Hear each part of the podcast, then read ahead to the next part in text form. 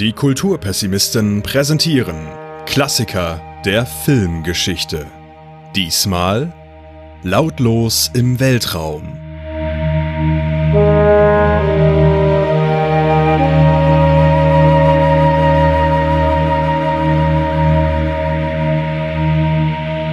Und damit herzlich willkommen zur 14. Folge der Klassiker der Filmgeschichte. Ich begrüße wieder bei mir, wie fast jedes Mal, den Erik. Hallo Erik. Guten Abend. Und auch wieder diesmal mit dabei ist die Becky. Hallo Becky. Die gar nicht lacht gerade. Das ist alles Einbildung. Hallo. Und äh, Überraschung, äh, unsere Station Voice ist auch diesmal nach dem Intro zu hören. Hallo Lars. Hallo. Ich musste mir das Lachen gerade verkneifen. Schön, dass du das noch kannst. Für die ganzen vielen tollen Station Voices bisher. Ja, bitteschön. ja, ähm, also wer bisher aufmerksam äh, diesen Podcast gehört hat, der wird den Lars schon von der Stimme her kennen, denn er spricht tatsächlich immer unser I Intro und äh, macht das auch immer sehr zuverlässig. Es liegt da meistens eher daran, dass ich vergesse, den Lars zu fragen. äh, was mittlerweile auch schon so ein Running Gag geworden ist, dass, ähm, oh ja. dass, äh, dass äh, irgendjemand äh, kurz vor der Aufnahme fragt, hast du eigentlich das Intro vorbereitet? Und ich so, nee. Aber ist ja egal, wir, wir machen das ja nicht live und dem her äh, hm. wüsste das niemand, vielleicht wenn ich das, das nicht verraten hätte. Vielleicht ist es sogar ein Silent Running Gag. Oh. ja, damit hat, hat die Becky äh, schon das Stichwort gesetzt. Aber bevor ich es vergesse, kommen wir noch zum Feedback zu unserer letzten Folge, in der wir über Cool Runnings geredet haben. Genau, dass äh, äh, Leute, die uns auf Twitter folgen, werden gemerkt haben, dass die Ankündigung, dass wir über diesen Film sprechen würden, für ein großes Hallo gesorgt hat und Hallo. total viele Leute gesagt, gesagt haben, oh super, an den Film erinnere ich mich noch total von von damals, wobei so alt ist er ja gar nicht der Film, aber äh, genau. Und dann haben wir tatsächlich auch einen Kommentar bei uns im Blog bekommen vom lieben Mario, dem Cross-Golf-Rebell. Und der hat uns geschrieben, Moin Leute, nur mal zu ein paar Schauspielern, die ihr bei dem Film kennengelernt habt. Man merkt ganz stark, dass ihr wesentlich jünger seid als ich. Jules Brenner ist nicht durch Westworld bekannt geworden, sondern durch die glorreichen Sieben und ein paar der Monumentalfilme in den 50ern. John Candy war vor allem in Fernsehserien vorher erfolgreich und auch mir bekannt. Genau. Also da, äh, Mario, vielen Dank für diesen, diesen Einwurf für uns. Ich, also ich freue mich natürlich, dass du uns als so jung bezeichnet hast. Da, da fühle ich mich ganz geschmeichelt. Ähm und äh, ja, also scheinbar sind sie nicht nur durch die Sachen bekannt, wo wir sie kennen, sondern für andere Menschen auch durch andere Filme und Serien. Ja, das war äh, unser Feedback. Natürlich seid ihr immer herzlich dazu eingeladen, auch zu dieser Folge Feedback abzugeben. Wir werden dann nochmal äh, euch am Ende der Folge darauf erinnern, dran erinnern. Und wir steigen ein in die Filmbesprechung mit unserer klassischen Frage an den Lars. Lars, was macht denn Silent Running? Da steht noch was zu einer Planung. Christopher, wirklich. Was? Ich habe die Planung nicht von mir. Haben wir noch einen Das ist äh, problematisch. Ich fange einfach an. Äh, ja, mach ihr mal. habt ja eigentlich am Ende der letzten Folge gehört, dass äh, in dieser Folge Dela und Flo kommen sollten vom äh, KBDG Podcast König, Bube, Dame, Gast, um über einen Stephen King Film zu reden. Aber da gab es kleinere technische Probleme. Das heißt aber nicht, dass diese Folge gekickt wurde, sondern die findet einfach nach dieser Folge hier statt. Warum haben wir diese Verschiebung gemacht? Das hat damit zu tun, dass wir heute eine äh, Apokalypse-Sonderfolge haben. Äh, die Apokalypse ist eine Aktion von der Geschichtenkapsel, von der ja auch der liebe Lars kommt. Mhm. Und äh, die machen einen Themenmonat gerade mit lauter anderen Podcasts und es geht um darum, irgendeine Episode zu machen, die was mit dem Weltuntergang zu tun hat. Und da ist jetzt der Lars äh, hierher gekommen, um mit uns einen Film zu besprechen, der irgendwas mit einem Weltuntergang zu tun haben könnte. Genau. Ja. Genau, bevor wir, bevor ich das auch vergesse, ich gehe ich halte mich jetzt mal an einen Ablaufplan und ähm, äh, wer den Lars noch nicht kennt, äh, ist ja ein, ein Hans Dampf in allen Gassen. Und äh, du bist ja auch äh, Mitbegründer der Geschichtenkapsel, habe ich oder genau, dem, äh, dem Projekt, wo ja auch äh, die Becky angehört. Und ähm, du hast aber auch noch einen ganz eigenen Podcast, einen ganz klitzekleinen eigenen Podcast, der wahrscheinlich auch ganz unaufwendig ist, weil er so kurz ist. Hast das, das richtig zusammengefasst? Hm, fast. Äh, also genau, das tägliche Wort, das ist so sechs Sekunden lang pro Folge.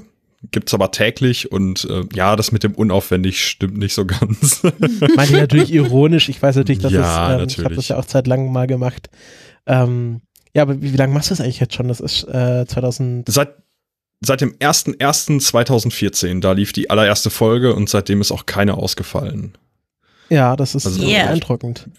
Da bin ich jetzt bei Folge 1395 heute. Was war heute das Wort? Zygote. Uh, Das ist eine befruchtete Eizelle.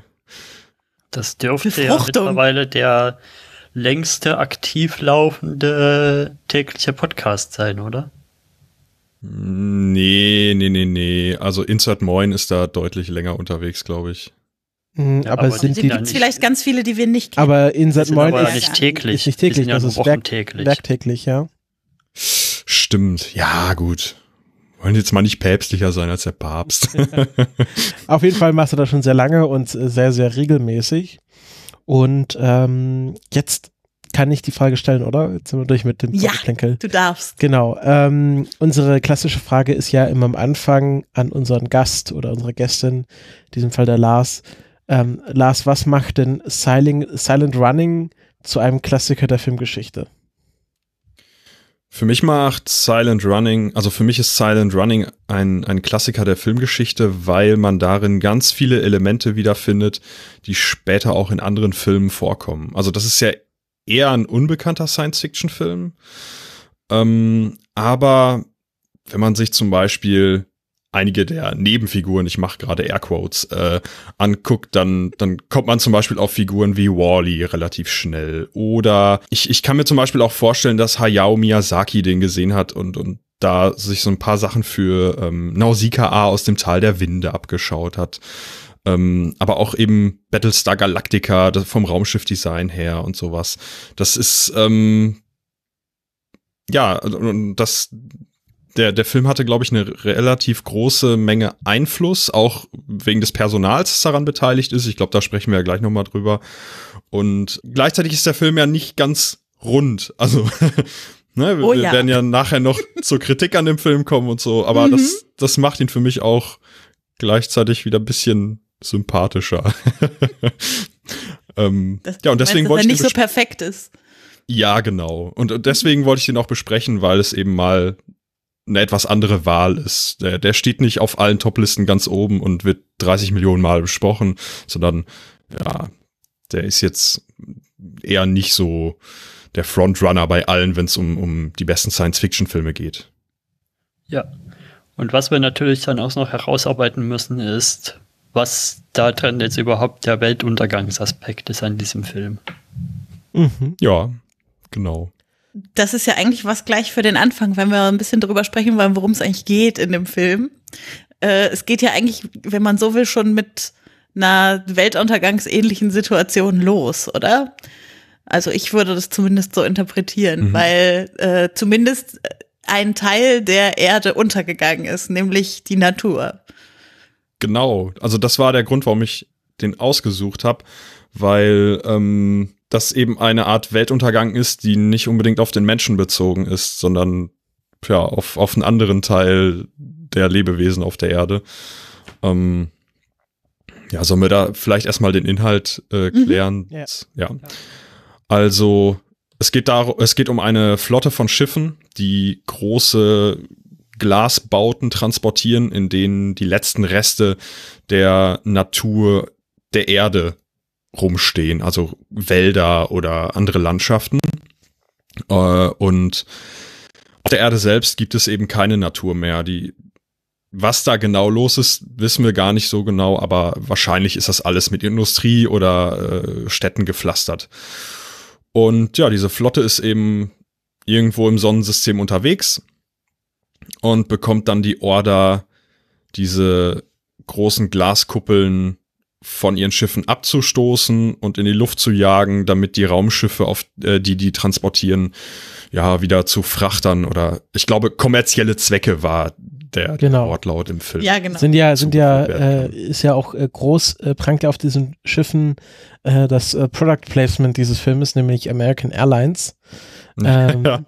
Also sind ja wahrscheinlich dann nur gechartert worden von äh, der Regierung, wie sie auch immer aussehen mag, um, um dieses Experiment durchzuführen. Und dann. Amerikaner sind das natürlich, die das machen. Ach stimmt, genau. Es, ist, es geht ja auch immer, genau, es geht ja um aufrechte Amerikaner. Ähm, Mhm. äh, und äh, äh, ja, äh, das wird als, als gescheitert erklärt, beziehungsweise äh, es gibt einfach äh, lukrativere Möglichkeiten, diese Frachter einzusetzen.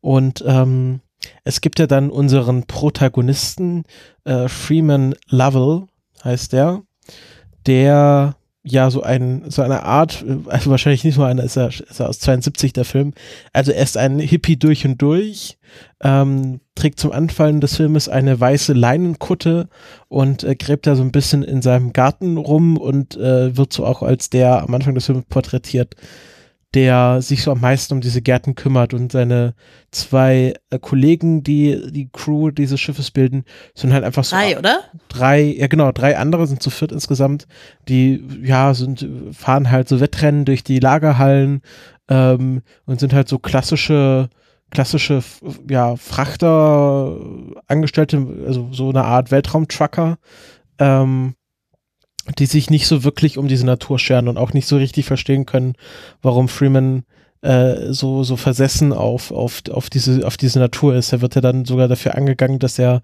eine Cantaloupe-Melone ähm, im, im Pausenraum isst. Er soll das stinkende, Die Zeug- stinkt. genau, das stinkende Zeug wegräumen und das synthetische Essen essen, was jeder aus dem, aus dem Replikator oder aus der, aus der Essensausgabe bekommen.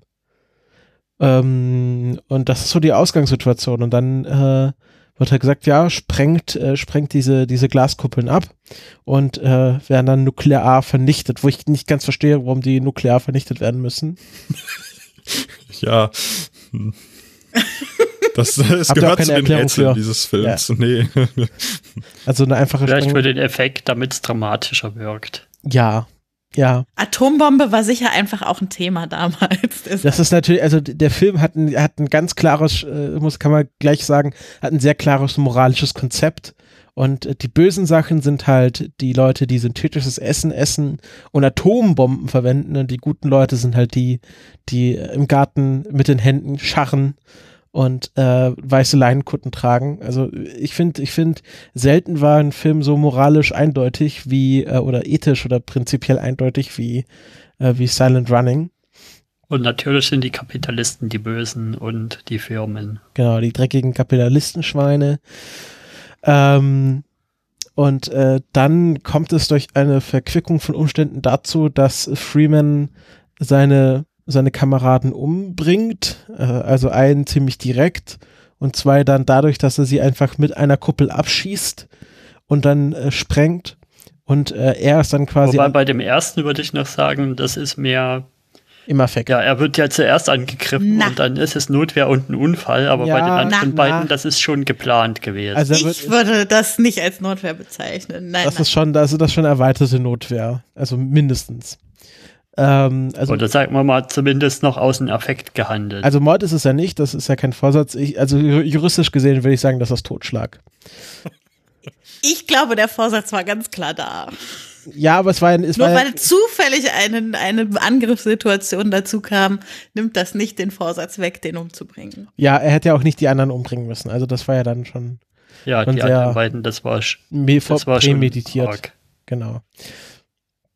Äh, Ja, und dann, dann hockt er alleine auf dem Schiff und ähm, kommuniziert. Ist aber nicht ganz allein.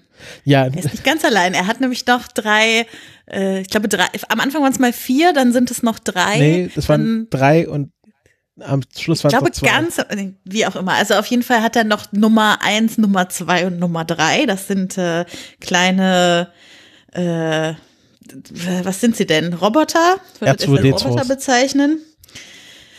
Äh, in der, in der Castliste werden sie als The Drones aufgeführt. Ja, also, Huey, Dewey und Louie oder so. Ja, aber so heißen sie ja da noch. Die, die, die nennt er sie ja dann ja. erst, als er anfängt, sie immer mehr zu vermenschlichen, weil er feststellt, dass es jetzt so alleine auf diesem Raumschiff doch so ein bisschen langweilig auch ist. Er bringt dann denen auch Pokern bei, was er früher immer mit den anderen gemacht hat und äh, programmiert sie auch so um, dass sie ihm seine Beinverletzung ähm, behandeln, operieren können. Äh, einer von denen geht dann sehr schnell kaputt. Und dann sind noch zwei, von denen aber auch einer äh, ziemlich schnell noch eine Macke hat und nicht mehr alles machen kann, übrig. Und mit denen verbringt er dann einfach eine Stunde Filmzeit noch auf diesem Schiff. ja. Ähm, am Anfang wird ja immer noch mit zwei anderen Schiffen dieser, dieser, dieses Konvois kommuniziert und er behauptet dann, es gäbe einen tragischen Unfall, also die wissen noch gar nicht, dass er die Leute umgebracht hat und ähm, er zündet dann die Triebwerke und äh, bringt das Schiff auf einen Kollisionskurs mit einem der Saturnringe, weil sie fliegen gerade äh, zufällig am Saturn vorbei, also sind halt schon ziemlich weit draußen und ähm, äh, er tritt dann in den Saturn-Schatten ein und verliert dann jegliche Kommunikation zu den anderen Schiffen und ist dann halt wirklich mit den drei, dann später zwei Robos äh, komplett allein auf diesem Schiff und äh, ja, auch abgeschnitten von jeglicher Kommunikation. Aber es ist auch nicht ganz unglücklich über diese Situation. Ich frage mich immer noch, wie, wie beabsichtigt dieser ganze Plan war. Ähm, äh, ich habe ich hab, äh, ich hab so das Gefühl, dass, dass äh, Freeman so ein bisschen nicht so ganz wusste, nicht ganz genau wusste, was er macht, aber so immer so spontan auf, auf Sachen reagiert hat. Also ich, ich glaube auch, dass, dass äh, diese Isolation von, vom Rest, das war schon Absicht, aber er hat halt nicht weitergedacht, sondern ist dann halt. Also genau, ja. besprechen, wie weit Freeman gedacht hat. Ja. Mhm. Im Saturnschatten und dann, ja, ach ja, das, das passiert ja, halt genau. dann später also, noch das, ich glaube, das, was du gesagt hast, dass, dass er immer so spontan handelt und im Affekt, das, das trifft schon ganz gut. Nur er hat dann irgendwie keinen Plan und bleibt dann sitzen, bis irgendwas Neues passiert, worauf er dann wieder reagieren muss. Und äh, ja, das. Und dann nur, dass sich, dass sich halt irgendwann, dass die Pflanzen anfangen braun zu werden. ja. Und dann und also blättert in den schönsten Biologiebüchern, die ich je gesehen habe in meinem Leben und versucht verzweifelt rauszufinden, was das nur also, sein kann. Also das ist ja wirklich, der, also das ist, äh, also drehbuchtechnisch hat der Film wirklich sehr viele Schwächen, weil ja, wir, zu dieser, den Kritik kommen wir später super, nicht ja, Anfang. Super Biologe beziehungsweise der letzte Biologe wahrscheinlich überhaupt, der nicht weiß, dass Pflanzen Sonne zum Wachsen brauchen. ja, Wobei, das Güte. könnte man aus einer, Reverse aus einer Mark Watney. Storytechnischen Sicht, würde ich sagen, noch, noch ähm, erklären, dadurch, dass der ja relativ lang allein war. Und ich habe schon so das Gefühl, dass man sieht, wie der langsam doch schon ein bisschen Meschucke wird und oh ja. dann einfach die klarsten Verbindungen nicht mehr ziehen kann irgendwann. Ja, das ist dann aber auch die letzte, das letzte Härchen, an dem Herr Beimann irgendeine Erklärung dafür ziehen will, so ungefähr. Naja, und um es kurz zu machen, am Ende äh, wird er dann gefunden von einem anderen Schiff, einer Flotte, die unterwegs zu ihm war. Er hat schon gar nicht mehr gedacht, dass die überhaupt noch zu ihm unterwegs sind. Und äh, was tut er zum Schluss? Möchte es jemand von euch sagen? Naja, er, er, er schickt den letzten noch heilen Robo. Ich glaube, es war Robo 2, also ich glaube. Zwei, hm, Ja, also der einer der letzte. Ich glaube, es ist Dewey. Genau, weil äh, Huey, Dewey ist auch äh, mit Huey hat er einen tragischen Unfall.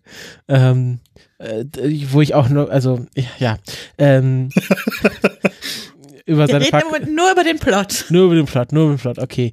Äh, er sprengt dann die letzte, die letzte äh, Kapsel, die letzte Kuppel mit äh, dem letzten ver verbliebenen Fleck Natur ab und ähm, äh, schickt sie in die, in die Weiten des Weltraums. Und hat eben den Roboter trainiert, dort jetzt alles zu Genau, fliegen. und fliegt sie bis Hinter, hinterlässt eine Flaschenpost, was ja auch so auf die Nase war mit dem wo er das davor noch so vorliest. Ja. Und äh, wenn, wenn äh, Dewey nicht kaputt gegangen ist, dann gärtnert er noch heute. Ja, wenn man sich anguckt, wie schnell die anderen kaputt gegangen sind. das stimmt.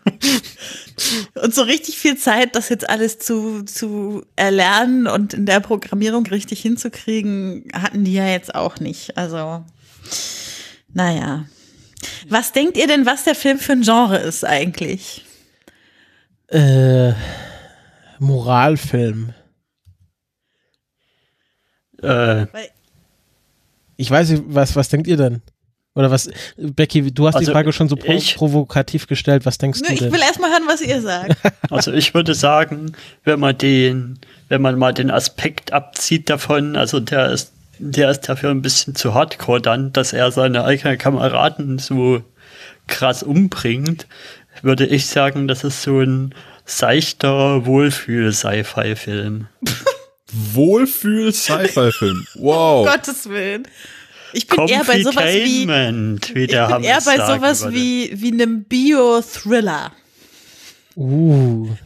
Ja. Ich finde halt, der Science-Fiction-Anteil wandert im Laufe des Films immer mehr in den Hintergrund. Ich habe halt gedacht, ich würde einen klassischen Science-Fiction-Film sehen. Ich hatte mich vorher auch nicht informiert, ich gebe es ja zu. Und ist irgendwie. Ja auch das Beste. Ja, und irgendwie fühlte er sich schon nach sehr kurzer Zeit nicht mehr wie ein Science-Fiction-Film an, sondern mehr wie so ein Thriller, wo wir einem komischen Menschen dabei zusehen, komische Dinge zu tun. Thriller? Nee. Dafür war er für mich viel zu, für den, dass ich, seit, nachdem er allein war, viel zu ungefährlich an irgendwie. Das war ja so comfy, wie so ein, wie so ein Bad in der lauwarmen Badewanne. Es war eine Medi Meditation über die Zukunft. Eine Zukunftsmeditation. Lars, du hattest was sagen? Ja, ja, also die, die, diesen Wohlfühlcharakter finde ich nicht so richtig in dem Film.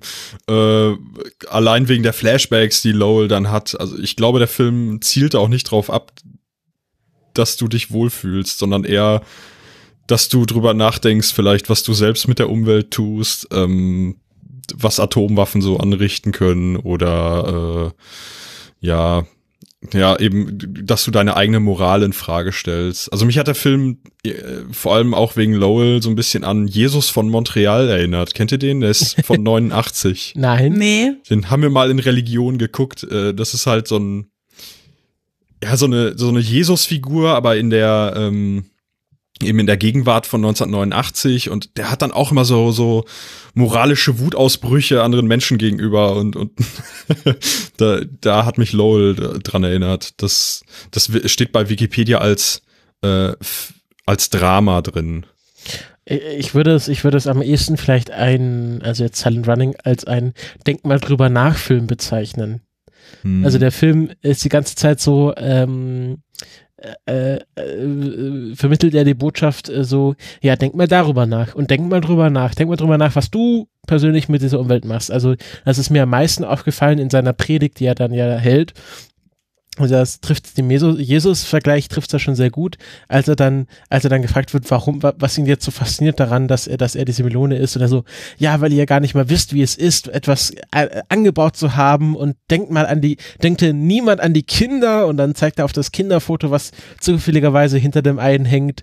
Und äh, das ist, ähm, ich weiß nicht, das hat mich so ein bisschen, so ein bisschen, hm, so ein bisschen abgestoßen auch. Also der Film ist nicht wahnsinnig subtil, subtil in seiner Botschaft und macht sich da auch keine Mühe, irgendwie so eine Metaebene reinzubekommen, sondern äh, wirklich mit einfachsten Mitteln wurde da überlegt, kann man ja auch, kann man ja auch bewundern, dass man da so einen straightforward Plot hat, aber so ein bisschen, äh, äh wie, wie würde ich das nennen, so ein bisschen äh, Handlung, also mir, mir hat da so ein bisschen die Handlung gefehlt. Also Botschaft war klar und war auch gut und klar ist das auch irgendwie wichtig. Und ich glaube, der Film ist wahrscheinlich, wäre heute viel mehr im Mainstream, äh, weiß gar nicht, aber so diese ganze Bio-Bewegung und dass man irgendwas natürlich anbaut, also vielleicht wäre der Film auch heute viel anders, viel mehr im Mainstream gewesen, also so als eine Art von, äh, back to, also so dieses Zurück zur Natur gibt's ja heute auch nicht nur bei den Hippies, sondern so in der mittelständischen Kleinfamilie in äh, Berlin Mitte. Ich glaube, wenn, wenn das heute ein Mainstream-Film wäre, dann wird der entweder stärker Richtung ähm, äh, Richtung Actionfilm gehen, also mit mehr Explosionen. mhm. Oder eher Richtung, ähm, äh, jetzt habe ich wieder Filmnamen-Suchschwierigkeiten. Ähm, der Film mit wir. den Außerirdischen mit der runden Schriftsprache. Ähm, Arrival. Arrival. Ja, richtig, meine Güte. Äh, oder eben eher in die Richtung, also mit weniger Explosionen. Ähm, ja, aber äh, äh, der, ja, der, ich glaube, der Arrival-Vergleich trifft es ganz gut, weil Arrival hatte, äh, hat das ja, wie ich finde, sehr gut gemacht. Also es gibt ja auch gespaltene Meinungen über den Film. ähm, ich höre Becky lachen. Äh, da ist ja auch diese Botschaft von, von wegen, vertragt euch doch mal und äh, hm, die Menschheit genau. muss zusammenarbeiten. Aber das ist ja, das ist ja mehr so der, der Schlussgedanke dieses Films und das wird einem ja nicht in den ersten fünf Minuten von Amy Adams erklärt, was, was, was der Film sagen will. Ja. Hm. Ja, ja das, die Aliens kommen nicht an und halten hier eine ewige Predigt. Predigen sogar genau, sehr wenig. Denk doch mal an die Kinder. Ja, genau. Ja, dazu passt ja auch, wie, wie Lowell angezogen ist. Also der läuft ja rum wie so ein Mönch. Äh, ja, mit seiner Kutte da. glaube ich, dass er so, der, der wird doch von einem auch Mönchskutte genannt. Ja, genau, ja. Das Und da wird ja auch so ein schöner Kontrast aufgemacht zu den anderen dreien also deren, wenn wir sie jetzt nicht aufgeschrieben hätten, deren Namen ich schon wieder vergessen hätte, weil die ja auch ziemlich schnell dann wieder weg sind, aber die ja da mit diesen interessanten Elektroautos über durch den Wald düsen und über seine Beete und die halt also wirklich so als komplettes Gegenteil zu ihm aufgezogen werden. Und es gibt überhaupt nicht so so gemäßigte äh, Charaktere, die man hätte überzeugen können in dem Film oder so. Ja, es gibt halt, es gibt halt schon diesen einen, der auch so ein bisschen auf, auf, äh, auf äh, Freeman zugeht. Ähm, aber es ist auch so eine klassische Bully-Schulsituation. Also da gibt's halt mhm. die zwei, die zwei äh, Dovis und dann gibt's halt immer einen, der auch cool ist aber auch immer so sagt, ja, das lass dir noch mal in Ruhe, aber auch nicht so wirklich die Agenda hat, dagegen was zu tun, sondern ihm ist es einfach so ein bisschen unangenehm, wie sie da Freeman angehen. Aber er ist jetzt auch nicht so motiviert, dass er das jetzt versucht, aktiv zu unterbinden, sondern, sondern so nach dem Motto, ey, chill mal. Ähm, aber auch nicht so richtig Verständnis hat oder versucht, Verständnis zu haben für Freeman. Ähm, also das schon starke schon Widersprüche. Widersprüche. Das sind schon ein paar ganz schöne Knuckleheads, das muss man sagen. Ja, ja, genau. Was mich trotzdem gestört hat, war eben die Nummer, dass ähm, spätestens als der, der Befehl reinkam, dass diese Kuppeln gesprengt werden sollen, hätte sich Lowell doch mal mit denen hinsetzen müssen und sagen können, hör mal, so und so sieht's aus. Äh, wir, wir zerstören hier gerade Erbe der Menschheit. Ähm, probiert doch mal einen Apfel oder so, keine Ahnung. Ähm, Lies mal ein Buch. Ja, er, er wartet quasi, bis die, bis die schon irgendwie zwei Kuppeln abgesprengt haben und, und dann eskaliert er halt komplett. Ähm, es gibt da wenig Übergang und das, das ist halt so ein Punkt, wo ich gesagt habe, so, jetzt versuch doch mal den einen da, der, der ein bisschen, äh, der dich wenigstens ein bisschen unterstützt hat, versuch den doch stärker auf deine Seite zu ziehen. Dann seid ihr schon mal zu zweit und vielleicht könnt ihr ja doch miteinander reden. Aber das passiert halt gar nicht. Mm, das stimmt. Es ist mehr Aber so, es ist halt von Anfang an schon auf die Eskalation hin ausgerichtet. Vielleicht ist es auch einfach so, wir sehen ja relativ wenig von der Zeit, die die dort verbracht haben, denke ich mal. Und wir wissen ja nicht, was vor dem Film alles schon passiert ist. Vielleicht ist einfach schon der Graben durch den ihre Aktionen und ihr Missverständnis ihm gegenüber schon so tief, dass, dass da jetzt auch nichts mehr geflickt werden kann in so kurzer Zeit. Ja, aber das, das schafft der Film auch nicht mehr zu vermitteln mit seiner Handlung und seinem Drehbuch, dass all diese tiefen Gräben schon passiert sind durch bestimmte Aktionen in der Vergangenheit. Man sieht halt nur, der Graben ist so tief. So, das äh, fehlt mir dann an der Stelle so ein bisschen. Man stellt ja mal vor, vier Typen, die die ganze Zeit quasi abgeschlossen. Naja gut, sie haben noch den Funkkontakt mit den anderen Schiffen, aber das war's ja auch. Und da hockt man dann nur aufeinander. Und ja, hat einen, den man vielleicht nicht so mag, der immer so doofe Predigten hält und der andere, aus seiner Sicht hat man da so drei Knuckleheads, die sich immer daneben benehmen.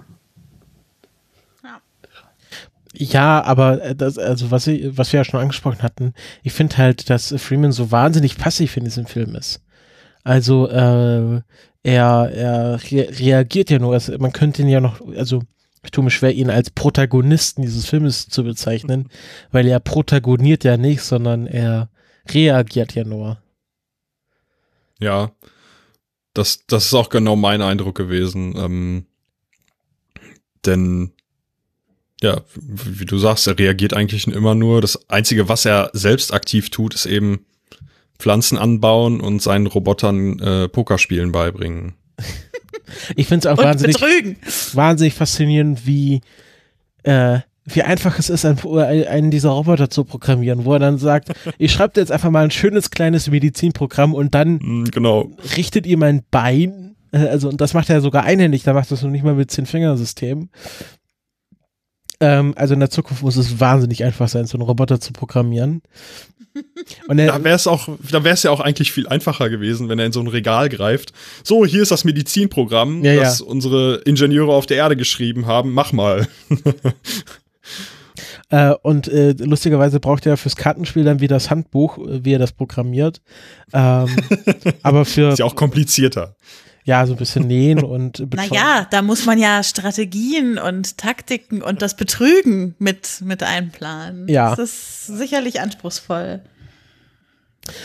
Naja, ähm, jetzt haben wir den Film ganz schön schlecht geredet. Das ist ja gar nicht äh, so unsere Art hier in diesem Ich Podcast. würde mal kurz noch meine These, ich hatte ja gesagt Wohlfühlfilm und ich würde mal noch kurz äh, versuchen zu überlegen, wie, wie ich denn auf den Eindruck gekommen bin. Also ich habe schon das Gefühl, dass ab dem Moment, wo der so alleine ist, dass der Film einem da auch was vorgaukeln will. So eine, so eine heimige, heimelige Welt und dann wird man in so, ein, in so eine Schichten aus wohliger Wohlfühl, äh, ja, Watte gepackt mit dem, oh, guck mal, diese kleinen Druiden, wie lustig die da rumwatscheln und sowas und dann wird es immer schwerer, finde ich, den Fokus drauf zu halten, was da im Hintergrund wirklich abgeht. Und ja, quasi, man muss sich anstrengen, ja, man muss Arbeit reinstecken oder immer wieder oder zumindest ich musste mich dann, muss mich ja wahrscheinlich immer wieder am Riemen reißen und sagen, nee, das ist aber jetzt kein Wohlfühlfilm eigentlich. Eigentlich geht's ja da und da drum und eigentlich ist das alles ganz schön, ja, gar nicht so wohlfühlig, was da passiert. Aber auf der Ebene, wo es gezeigt wird und wie es gezeigt wird, wie gewisse Dinge vielleicht auch untermalt sind mit der Musik und ja, wird man in so ein in so ein trügerisches Bett gelegt, finde ich. Also ich, ich glaube, finde das echt gar nicht. Ich, es ist so sind Empfindungen manchmal unterschiedlich. Also ich habe eher das Gefühl, dass ab dem Moment, wo er dann alleine ist, das ziemlich schnell darauf hinsteuert, dass er feststellt, also dass er diese Flashbacks hat, dass er anfängt zu bereuen, dass er die anderen umgebracht hat, dass er feststellt, dass es allein ganz schön langweilig ist, dass er Sorgen darüber hat, ob er überhaupt jemals wiedergefunden wird und so weiter. Also ich finde, da, dass das alles sehr schnell in den Vordergrund rückt. Das, das würde ich auch eher so sehen. Also mit der, mit der Idylle fängt es ja auch viel eher an, nämlich schon im Vorspann. Da werden ja diese Makroaufnahmen von Pflanzen gezeigt. Dieses und, niedliche Häschen. Ja, genau. Und, und die Musik ist auch so ganz, ja, 70er, 60er Jahre äh, Chill-Out-Zeug und so. Und das äh, das, das verliert sich bei mir ab dem Zeitpunkt, wo, wo die Konfrontation richtig losgeht. Also nicht mal die physische, sondern schon wenn die diskutieren und äh, ja, wenn, wenn eben äh, Lowell anfängt, seine Predigten zu halten, wenn die anderen drei mit ihren Go-Karts da durch die Gegend fahren und so weiter. Ähm, wenn er dann alleine ist, das, das wirkte auf mich auch eher bedrückend. Da habe ich eher das Gefühl, dass, dass der Film so langsam geworden ist, weil äh, vielleicht der Regisseur auch nicht so richtig wusste, wo er hin will mit dem Film. Das mhm. da, nicht, nicht so richtig wusste, wie er die Minuten da jetzt füllen soll. Und dann kam er wahrscheinlich auf die Idee, ja, komm, wir benutzen jetzt die Roboter und, und bringen denen jetzt Kartenspielen bei oder so. Äh, aber ja, da passiert ja handlungstechnisch gar nicht mehr so großartig was. Erst dann wieder, wenn er gefunden wird. Aber Idylle ist das für mich auch nicht. Das ist eher, äh, das, das wirkt auf mich auch eher bedrückend. Da müssen wir vielleicht so stehen lassen, dass das unterschiedliche Eindrücke hier bei ja. uns hinterlassen hat. Da seid ihr vielleicht, da bin ich vielleicht im Film auf den Leim gegangen und ihr nicht. Ich sage ja auch, wenn man mal drü drüber nachdenkt, sieht man ja auch, dass das, was da hinter den Kulissen abgeht, da ist schon, ja, was, was du ja auch sagst mit den Flashbacks und wir erfahren ja auch total viel nicht aus über die Welt oder vieles, was wir erfahren, das das bringe ich jetzt kurz mit ein, das habe ich zwar später erst als Punkt, ist ja, ich würde sagen, schon biased. Also wir, wir erfahren ja relativ wenig direkt über die Welt außerhalb der Schiffe. Und alles, was wir erfahren, erfahren wir quasi aus Lois Mund. Und der hat ja schon so eine, ja, linksgrün angehauchte Agenda. Und ja, klar ist dann seine Weltsicht auch ein bisschen biased. Also da muss man auch aufpassen, was man ihm jetzt wirklich glauben kann und was nicht.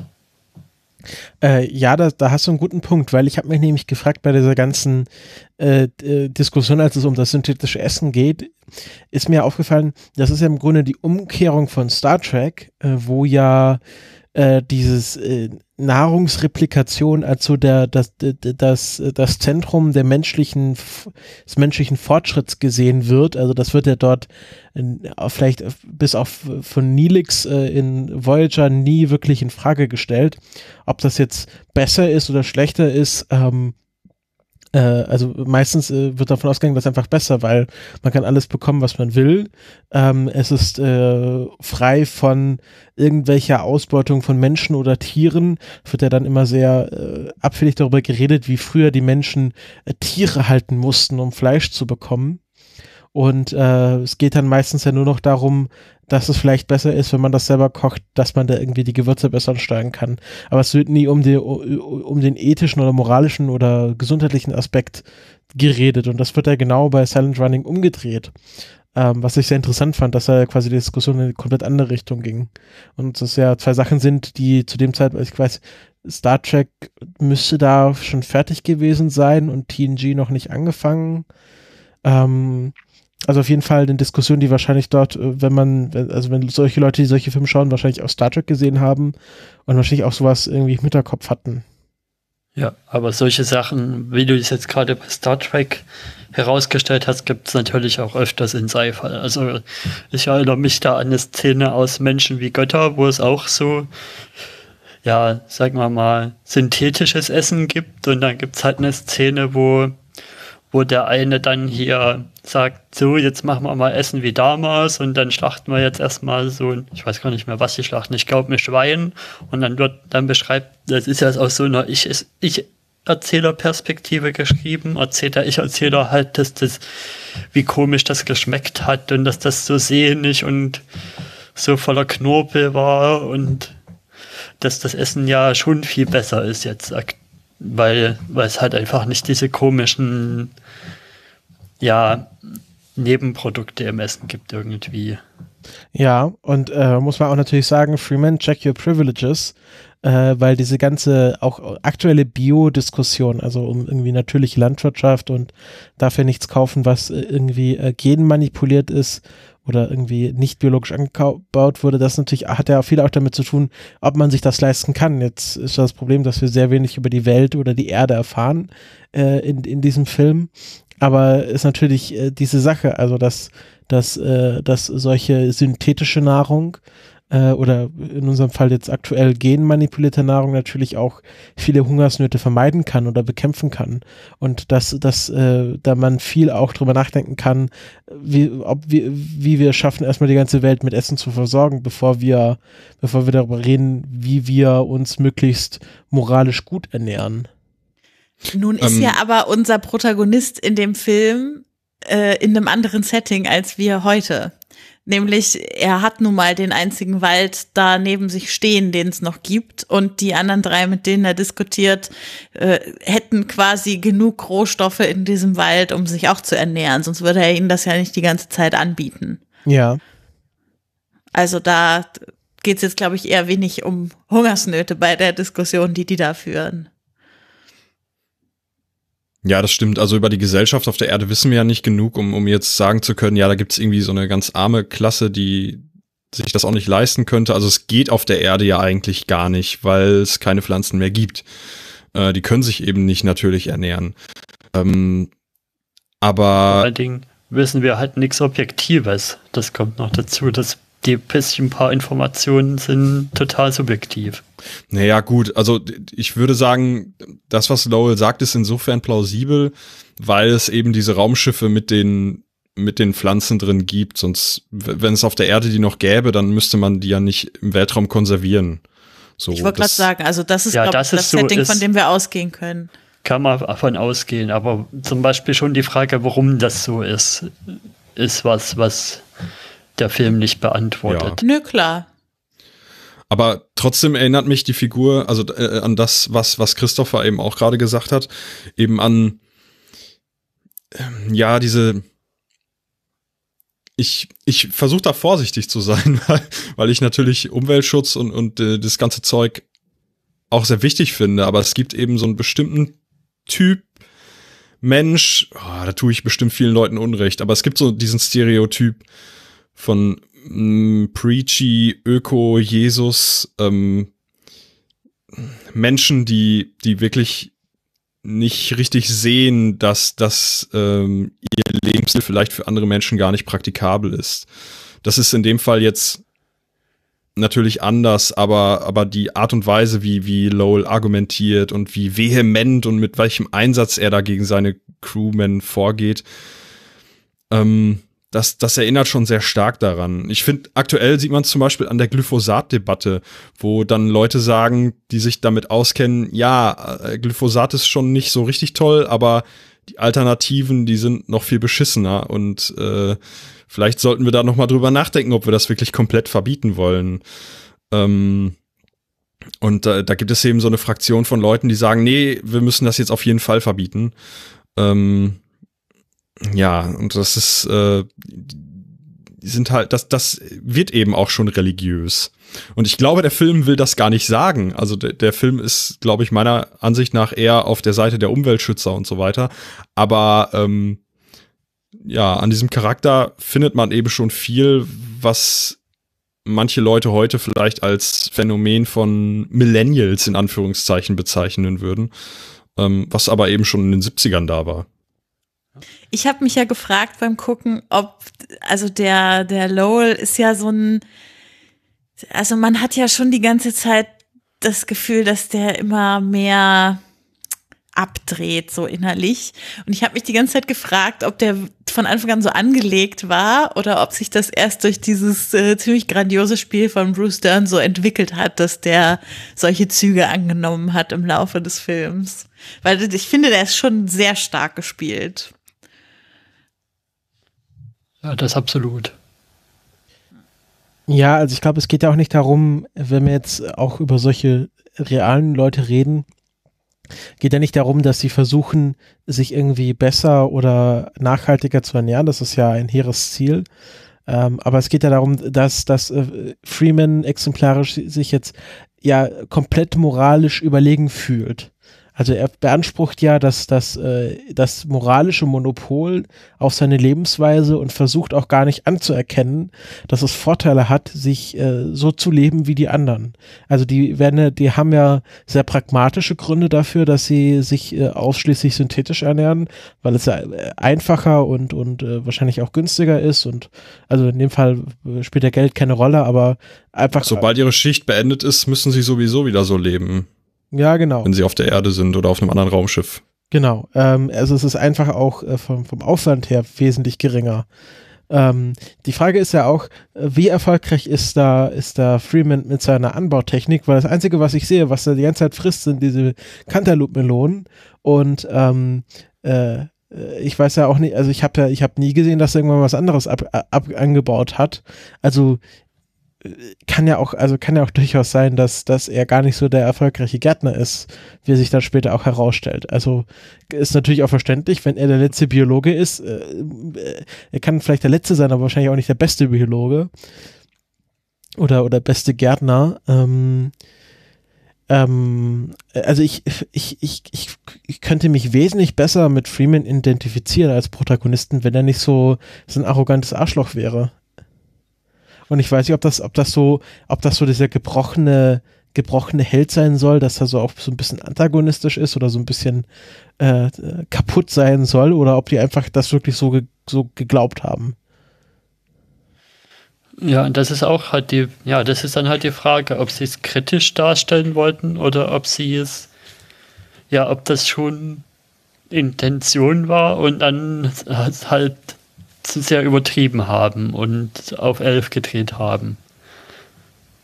Ich hätte also ich da mal finde, noch eine Frage ja. dann an euch, wie er eine Szene interpretiert, und zwar die Szene, wo er dann selber den Replikator benutzt und dann es ihm ganz plötzlich einfällt, ach nee, das, das darf ich ja jetzt gar nicht essen. Nee, darf sagt er nicht. Nee, schmeckt ich hab ja genug anderes, sagt er. Hm.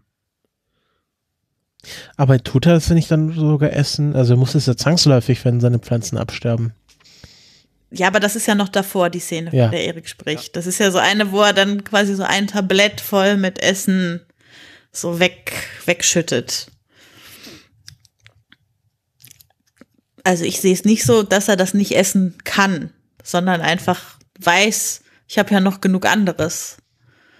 Und so ein bisschen, also das soll sozusagen eine symptomatische Szene sein für die Gewöhnung an Industrieessen, wie es seine drei Mitreisenden äh, oder mit, Mitkollegen vorher auch hatten. Oder könnte es so eine Sache sein, von wegen, dass, dass, dass er, weil er alleine ist, er dann vergisst seine, seine, ja, äh, da seine Fassade oder wie man sagt, aufrecht zu halten und dann halt doch schwach wird und dann doch nicht mehr so dogmatisch dabei ist, wie, wie er sich vielleicht davor auch selber zum Teil eingeredet hat und vor den Rennen.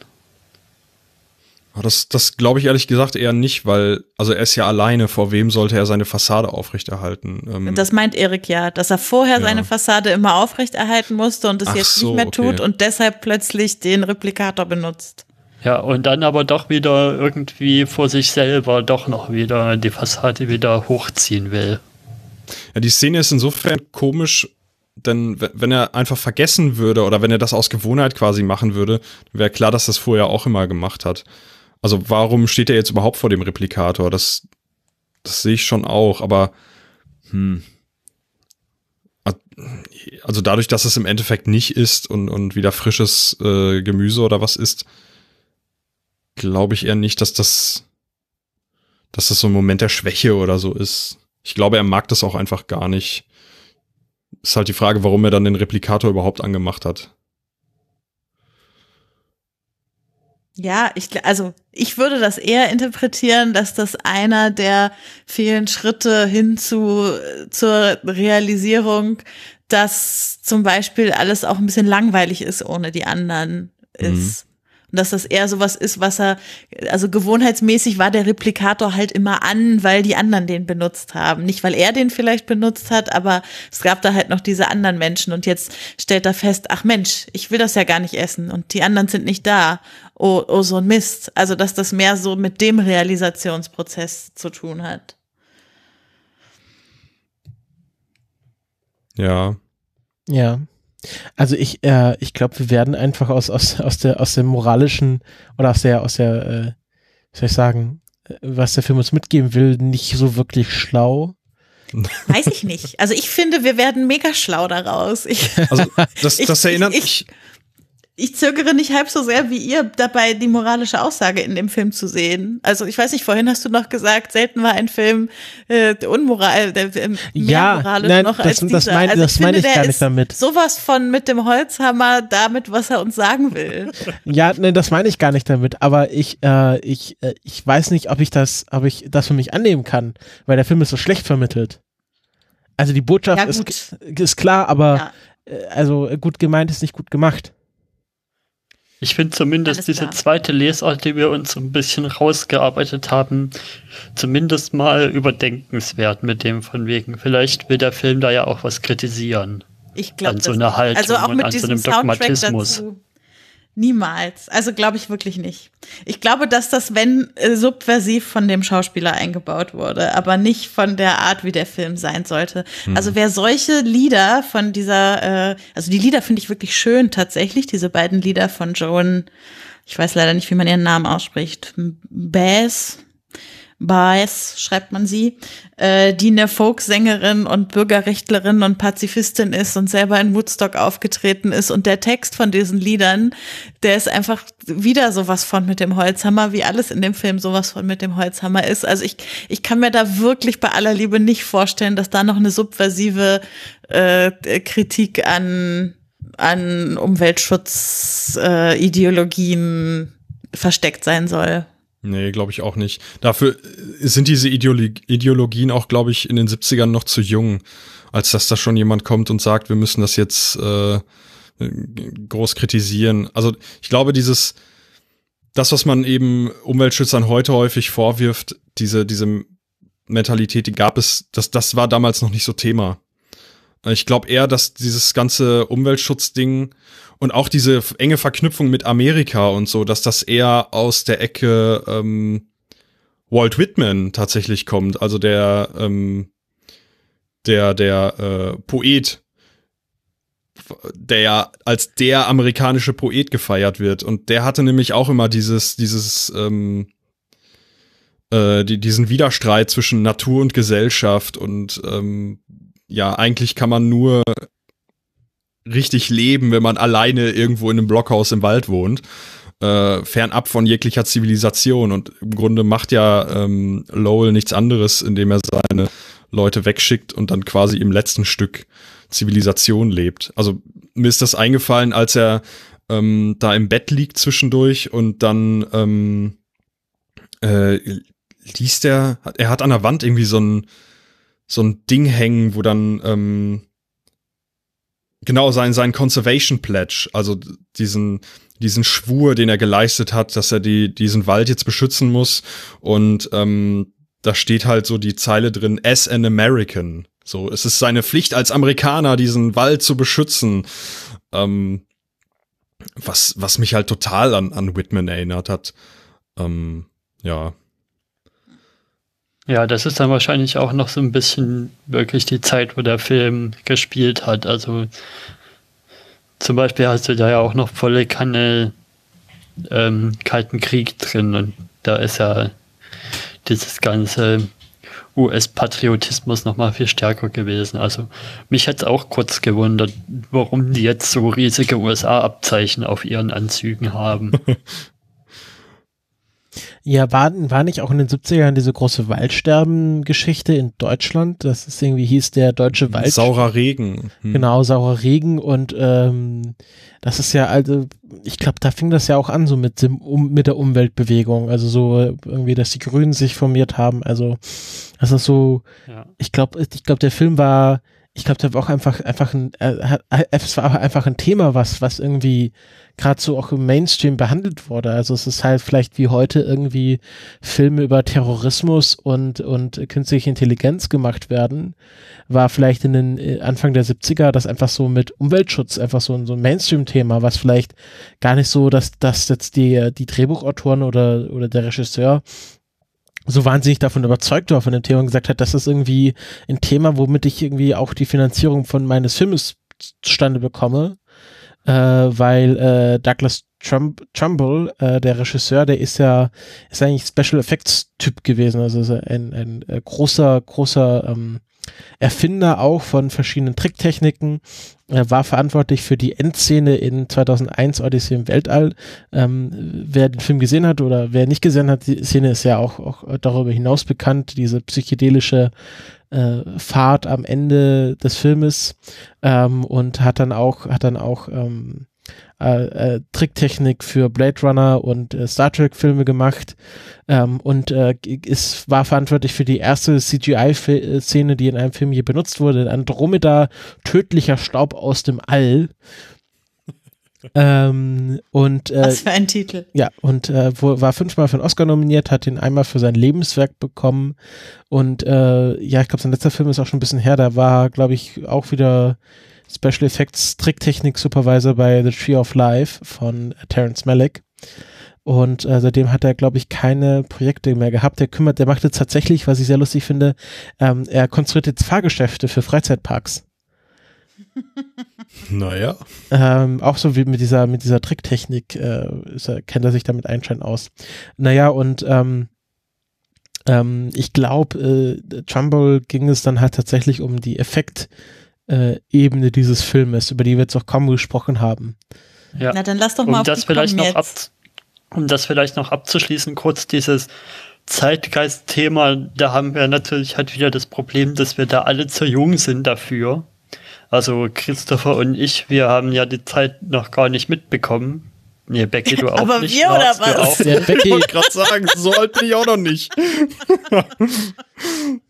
ich glaube, da muss Da- Interessant, Erik, interessant. Da wären wir vielleicht auch auf Kommentare angewiesen von Menschen, die in der Zeit schon gelebt haben und die da vielleicht einen, einen Abgleich uns bringen können. Da wäre ich sehr dran interessiert. Auf jeden Fall. Gut, dann lass uns noch mal ein bisschen zu den Effekten kommen, die uns der liebe Herr äh, Trumbull hier gezaubert hat in dem Film.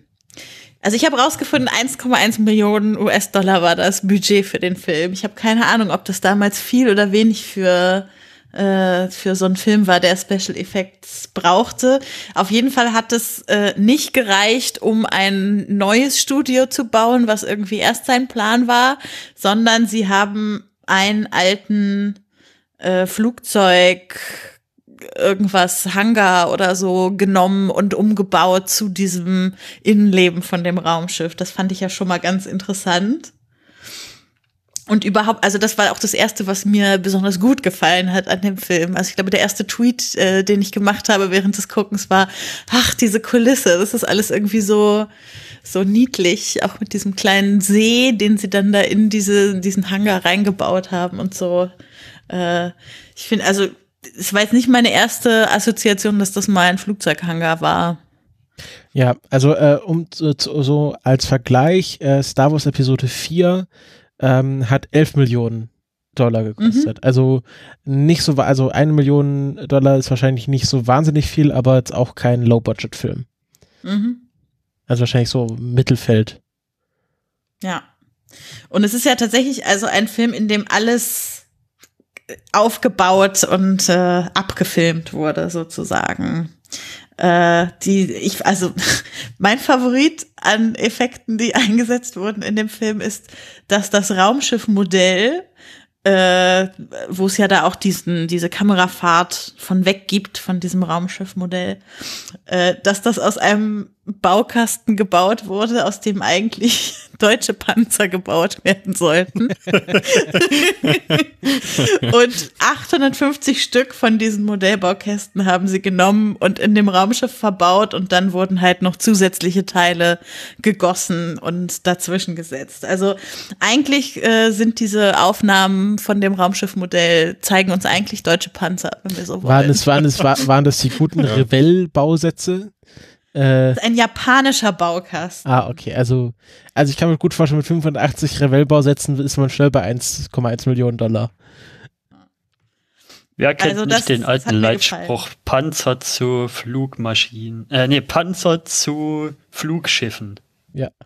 Panzer zu Raumschiffen. Ja, Schwerter ja, zu dann- Flugscharen. Ja, ist Ja, Umweltschutz mit Panzern, das, das gibt's ja tatsächlich.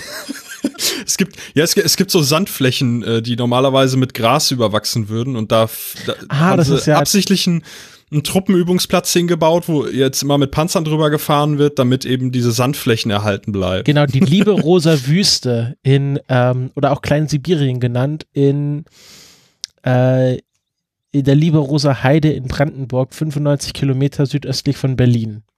und 20 Kilometer nördlich von Cottbus.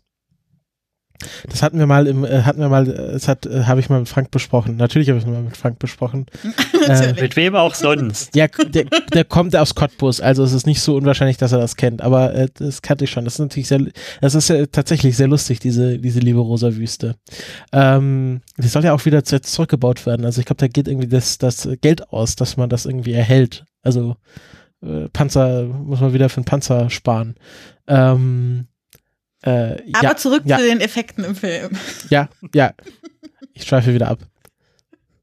Was hat euch denn besonders gefallen an den Effekten? Also mich hat ja in Erinnerung mich hat ja besonders begeistert, wie diese Kapseln, äh, diese Kuppeln abgedockt wurden und dann äh, natürlich schön gezündet wurden. Das sah schon alles sehr richtig aus. Äh, ich als alter Raumfahrt-Enthusiast äh, ähm, fand das alles sehr cool, aber ich bezweifle, dass man nur sechs Kilometer Sicherheitsabstand genommen hat für so eine Atombombe.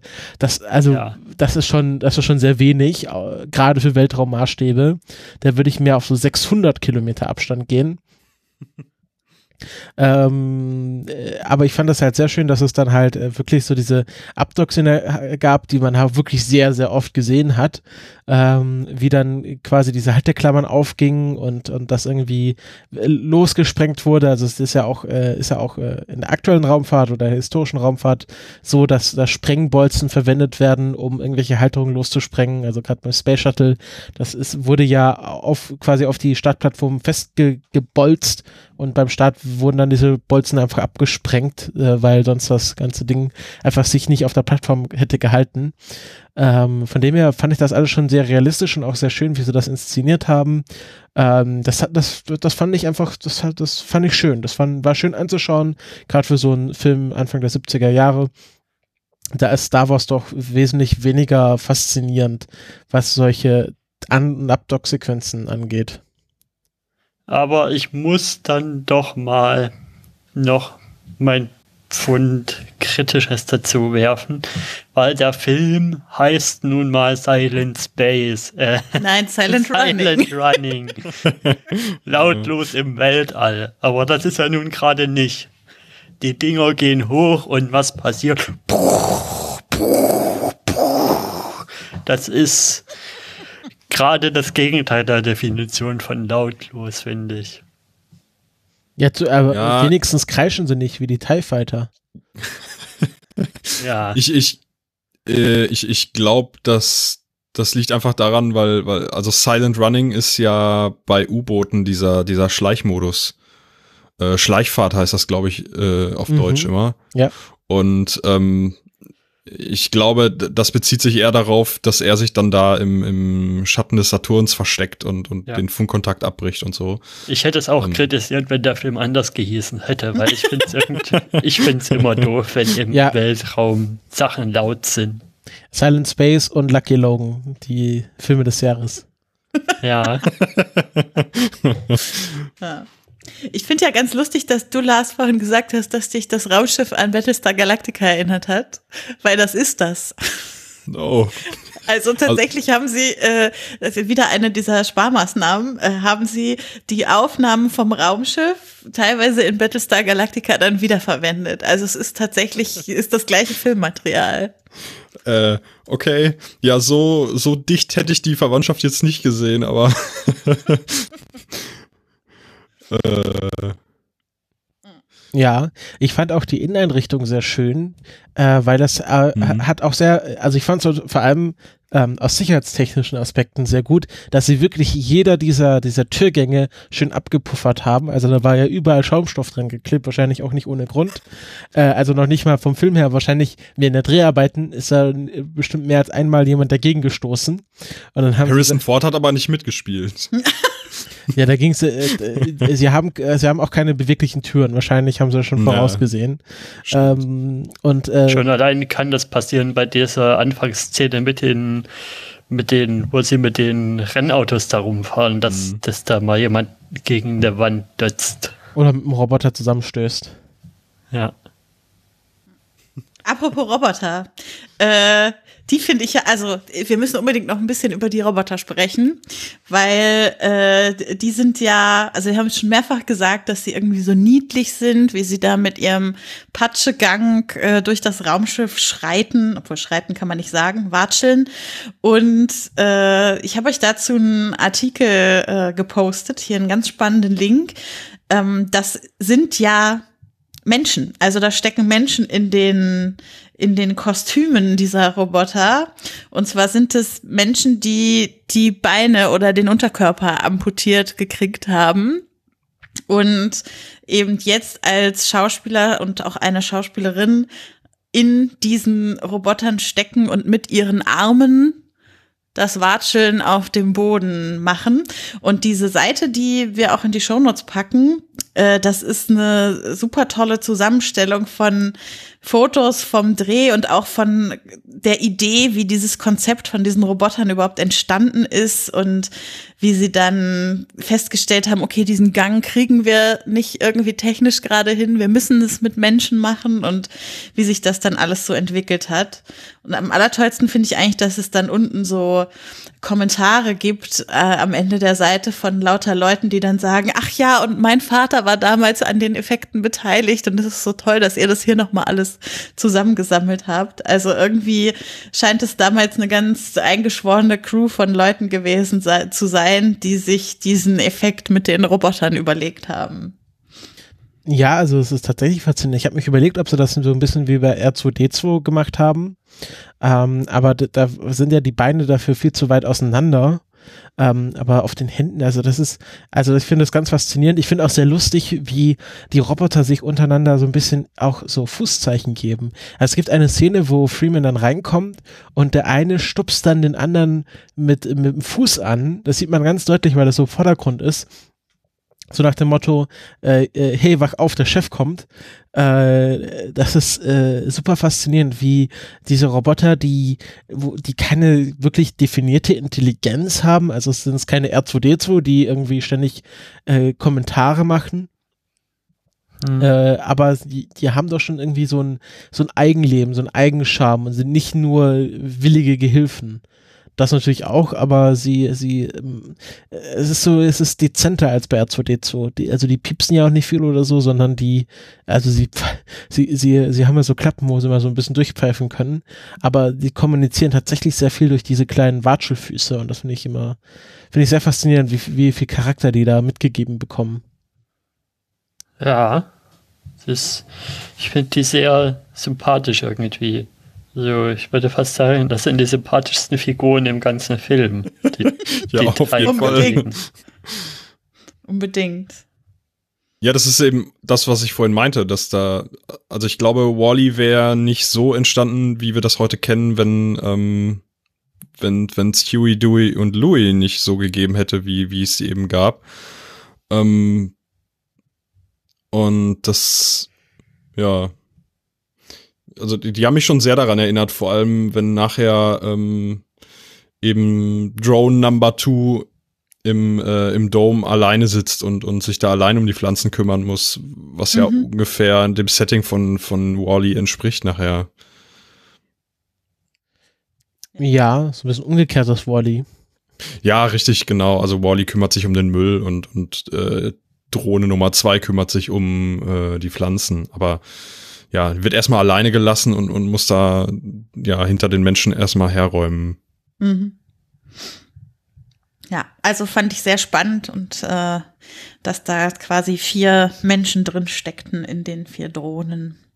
Und auch, also was ich dann wieder gut finde, die waren quasi auch an der Entwicklung beteiligt, die vier. Also die, als sie dieses Konzept gebaut haben für den Film, um es dann auszuprobieren und vielleicht noch was zu verändern und verbessern an den Kostümen und an den Roboter-Außenwänden und so, damit die sich da besser drin bewegen konnten, da wurden die eben auch mit einbezogen in den Prozess. Das finde ich eigentlich sehr schön. Ja, also ich finde das ja immer, es ist ja dieses Thema, wie man äh, wie man ähm, äh, Menschen äh, mit äh, weniger Gliedmaßen als, äh, als äh, wie, ich habe mich gerade in Ecke geredet. Also wie man Menschen, die jetzt, denen jetzt ein Arm fehlt oder Beine fehlen oder der ganze Unterkörper fehlt, äh, äh, äh in Filme bringt. Das war jetzt ja aktuelles Beispiel ist ja hier ähm, Killjoys, ähm, also diese Science-Fiction-Serie, wo es ja auch wieder um, um Body-Hacking geht und dass Leute irgendwie so Armmodifikation haben. Und da haben sie ja auch durchaus eine ganze Gruppe an äh, Leuten gecastet, denen dann tatsächlich ein Arm fehlt, wo sie dann einfach diese, diese Re äh, Requisiten dran kleben konnten. Und äh, dass man da nicht einfach irgendwie ähm, äh, äh, abled Menschen äh, äh, dafür castet und das einfach drüber macht, sondern einfach Leute, die auch für diesen Job perfekt sind. Das ist ja im Grunde die gleiche Diskussion dann, die man führt, wenn man über äh, Trans, Trans-Leute spricht, die Transrollen spielen oder im Gegenzug dann Cis-Leute spricht, die Transrollen spielen. Also äh, Ja gut, hier spielen sie jetzt Roboter. Das ist vielleicht nicht ganz die gleiche Diskussion, ja. weil wir sehen, also ich meine, wenn man es nicht weiß, dass die da drin stecken, dann werden sie jetzt nicht unbedingt sichtbarer dadurch, dass sie äh, beteiligt sind an diesem Film. Also da würde ich vielleicht den emanzipatorischen Charakter des Einsatzes nicht ganz so hoch äh, gewichten, aber die Tatsache, dass sie überhaupt äh, dort eingebunden wurden in so einen Prozess und ihre Stimmen mitgehört wurden bei der Entwicklung der Kostüme und so, das finde ich dann wiederum sehr, sehr schön. Ja. Also das, das ist halt auch immer so ein, so ein zweischneidiges Schwert. Einerseits ähm, möchten Schauspieler mit Behinderung natürlich Rollen haben, Andererseits muss man natürlich aufpassen, dass man dann als, als Regisseur oder vom Drehbuch her nicht da irgendwie so eine Sideshow draus macht, also so ein, so ein oder eine Freakshow draus macht. Ja. Ähm, hier ist es, glaube ich, ja, ich, ich sag mal, eine technische Notwendigkeit gewesen, wenn man diese Roboter eben so, wie sie hier eingesetzt worden sind, einsetzen möchte, Menschen mit Behinderungen äh, zu engagieren. Ob das jetzt wirklich emanzipatorisch ist, ist die Frage. Ja. Ich, ich glaube, da hängt es wirklich stark damit zusammen, wie dann am Set mit denen umgegangen worden ist, wie im Entwicklungsprozess mit denen umgegangen ist. Ähm, aber wie du sagst, Becky, also sichtbar geworden sind sie dadurch ja nicht unbedingt. Mhm. Ja. Gut, ich würde noch gerne kurz über den, den Soundtrack sprechen. Also oh ja. vorhin schon die, die beiden Lieder von der Joan Bass angesprochen. Wahrscheinlich werde ich gesteinigt jetzt von ihren Fans, weil sie hat scheinbar sehr viele davon. Also als ich äh, twitterte, ich werde jetzt diesen Film gucken, schrieben mir total viele Leute, ah, ich liebe diese Musik in dem Film so. Und also sie scheint ziemlich bekannt zu sein, nur ich kannte sie mal wieder vorher nicht. Ähm, aber wen ich wiederum kannte, war der Mann, der den Score geschrieben hat, nämlich Peter Schickerle. Und zwar ist das der Erfinder oder Entdecker von äh, PDQ Bach. Kennt ihr das? Nee. Der, äh, das ist, äh, der verlorene Sohn von Bach. Genau. Oder wie das äh, war. Genau, das ist ziemlich lustig. Der hat quasi äh, behauptet, einen letzten Sohn von Johann Sebastian Bach gefunden zu haben, der PDQ heißt. Also dem hat er den Namen PDQ, also das, die, die vier, die drei Buchstaben PDQ, PDQ gegeben, äh, ohne zu sagen, wofür die Initialen stehen. Und äh, PDQ Bach veröffentlicht immer mal wieder, ich glaube mittlerweile gibt es 17 oder 18 Alben mit so sehr parodistischen, experimentellen Stücken und so. Und dahinter steckt eben dieser Peter Schickerle. Mein Chorleiter erzählt total oft Geschichten von dem. Und da äh, war ich dann sehr erstaunt bis überrascht, dass der hinter diesem Score steckte. Und der hat scheinbar auch schon früher Lieder für die Sängerin geschrieben und so. Also genau, also ein Musikprofessor und Komponist, der eben auch hier noch so eine lustige Side Story in seinem Leben hat. Bei Wikipedia steht Professor in Anführungszeichen. Also. okay. Interessant. Ja. Ja, ich fand, äh, das hat mich so ein bisschen, also die, es gibt ja dieses eine Lied, dieses, ähm, was wahrscheinlich von dieser Sängerin gesungen wird. Ähm, und das hat mich so ein bisschen an Mein Freund der Baum ist tot äh, erinnert. Ähm, ja, mich auch. Wo ich hier kurz gedacht habe, irgendwie, ob das vielleicht irgendwie das, ob Mein Freund der Baum ist tot irgendwie so eine äh, deutsche Adaption des Liedes ist, weil es klingt schon sehr ähnlich. Ähm, Äh, und das ist auch, gibt schon ein schönes Setting. Also das ist mal was anderes auch für so einen Sci-Fi-Film, dass man da so, so ein, ich weiß gar nicht, äh, ich habe dir da auf diesen, auf den Text geachtet. Ich, komm, ich habe da jetzt wirklich nicht drauf geachtet, ob da noch mal eine andere Aussage drin steckt. Ja, also ist, also ich habe mir den vorhin mal ein bisschen genauer angeguckt und ich würde sagen, dass der so ein bisschen in zwei Teile gegliedert ist, der Haupttext von diesem Lied. Und in dem einen geht es so ein bisschen um die, die ungestüme, schlechte Behandlung von Natur und dann in dem zweiten Teil darum, was wir alles gut machen können mit der Natur. Also das ist, was ich vorhin schon meinte, ist auch wieder sehr mit dem Holzhammer. Also irgendwie ähm, so nach dem Motto, ihr habt schon viel falsch gemacht, aber ihr könnt es noch retten. Und zwar, wenn ihr mit der Natur wieder gut umgeht. Und irgendwie Seeds äh, growt und äh, sowas. Like a forest is your child growing wild in the sun und sowas. Oh. Ja. ja. Also ich fand's, ich, der, der, ich glaube, der Song kommt ja zweimal im Film. Und ähm, das hat schon. Nee, es sind zwei verschiedene. Ah, es sind zwei verschiedene, aber auf jeden Fall von der gleichen Sängerin oder vom gleichen, ja. gleichen, gleichen Atmosphäre.